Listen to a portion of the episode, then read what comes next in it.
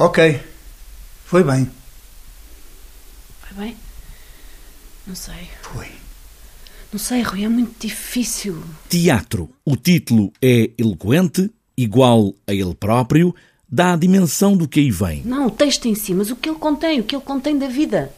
Da Conceição, da vida da Conceição. O que é que ela te deu como indicação? Nada. Disse-me só. A Beatriz vai perceber. Diz-lhe que não é preciso procurar grandes explicações. Na frente do palco, dois atores, para os muitos que vão chegando, há dois atores que estão mais debaixo dos holofotes. Há várias gerações em palco, neste caso, Rui Mendes e Beatriz Batarda. Olhar o teatro por dentro, os atores, as memórias que trazem, as memórias que nos trazem. Para começar do princípio, foi uma oportunidade muito engraçada, muito curiosa e muito importante que se deparou a mim e aos meus colegas, estou convencido disso. Trabalhar com um senador francês, o Pascal Rambert, que é um homem de teatro.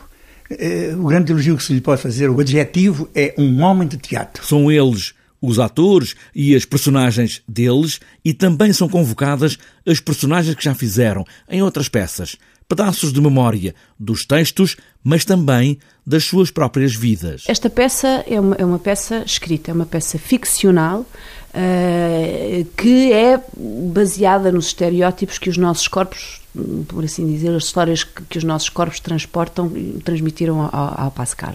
E ele introduz dentro de um texto ficcional, introduz dois momentos que são documentais, uh, nomeadamente um, um, dois vídeos uh, que são reais dos pais da, da Cirila.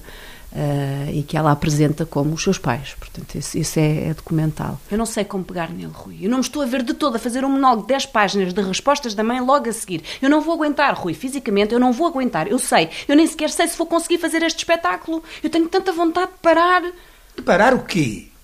Tudo. O teatro é isto e mais, muito mais. Aqueles que fazem teatro têm essa capacidade até onde são capazes de nos virar a vida ao contrário.